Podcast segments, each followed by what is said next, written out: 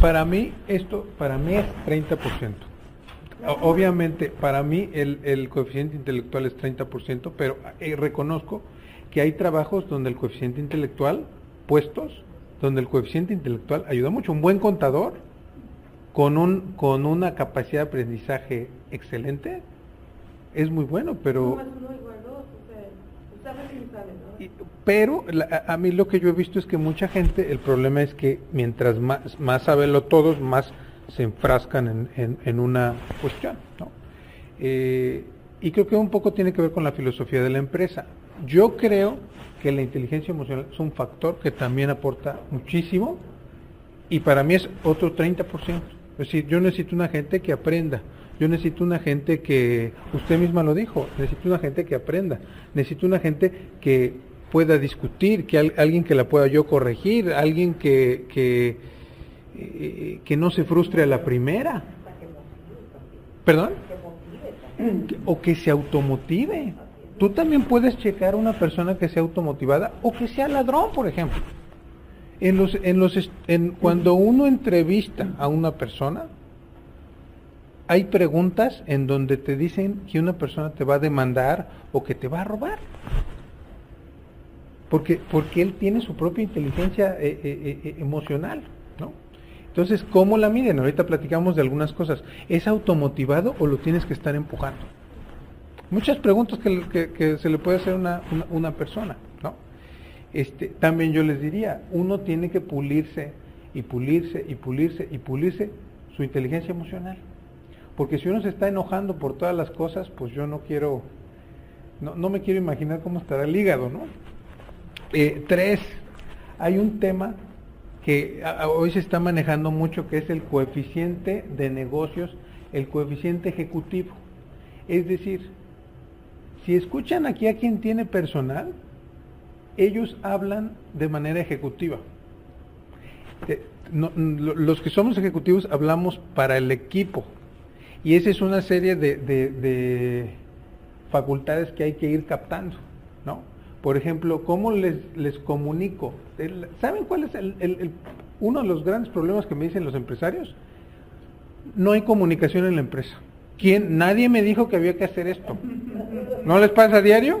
Diario. ¿Por qué no me dijeron tú de redes sociales? ¿Por qué no me dijeron que yo tenía que hacer tal cosa?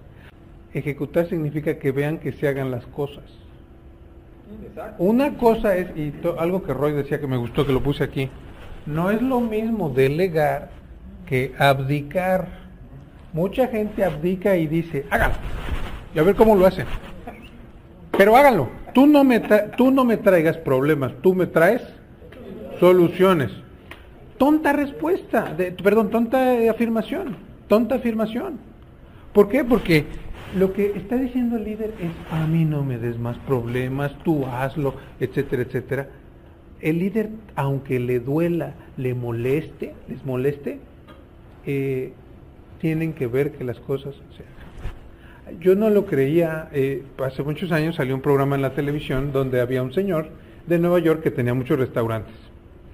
Eh, el señor de restaurantes tenía todos sus monitores con todos los restaurantes y veía todos los conflictos. Eh, yo no creía que, que por qué esta persona tenía tantas pantallas y tantos, eh, eh, eh, en su oficina tenía tantas cámaras de vigilancia y por qué estaba viendo todas las cámaras de vigilancia.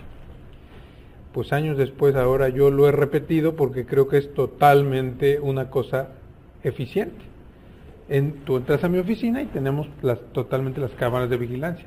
Porque yo les delego, pero quiero ver qué se está haciendo en la empresa y que se hagan las cosas. Mucha gente les ha pasado, yo les llamo el, el, eh, los, eh, no quiero decirlo de una forma fea, pero los que- cosas mentales que se, ocurrencias, las ocurrencias que se le ocurren a una persona y mandan un email y mandan otro email y ahora haz esto, pero ya vas para acá y ahora haz el otro y ahora ya vas para acá y ahora haz el otro. No, no, no, no, no. Para delegar bien hay que dar la tarea y checar que se haga y, supervisarla y, y que se vaya derechito. Mientras tú confundas más a la persona, menos puedes hacer que lo cumpla. Yo cómo le hago, por ejemplo, una estrategia que a mí me gusta mucho. Yo llego el lunes, el lunes es el día en el que el liderazgo se ejerce. Si tú a las 9 de la mañana el lunes no retomas después del fin de semana, la gente viene del fin de semana. Eh, Exacto. Sí, ya- algunos ya se les olvidó cuál era su trabajo del viernes para el lunes, ya se les olvidó.